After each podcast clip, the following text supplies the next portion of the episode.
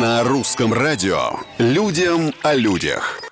Всем привет, это Петр Кузнецов и необычные истории жизни, казалось бы, обычных людей. Начнем с нашего Таганрога. Местные жители организовали переправу на надувной лодке через лужу. Об этом, кстати, сообщил аккаунт другой всесезонной лужи города в Инстаграме по адресу улиц Чехова 341. Пусть об этом знает вся страна.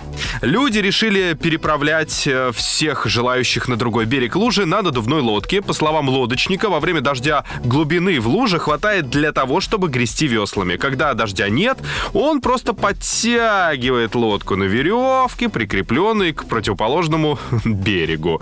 Лужа-река появилась в Таганроге еще в августе прошлого года. Рабочие решили заделать яму в асфальте, а вместе с ней залили бетоном решетку канализации.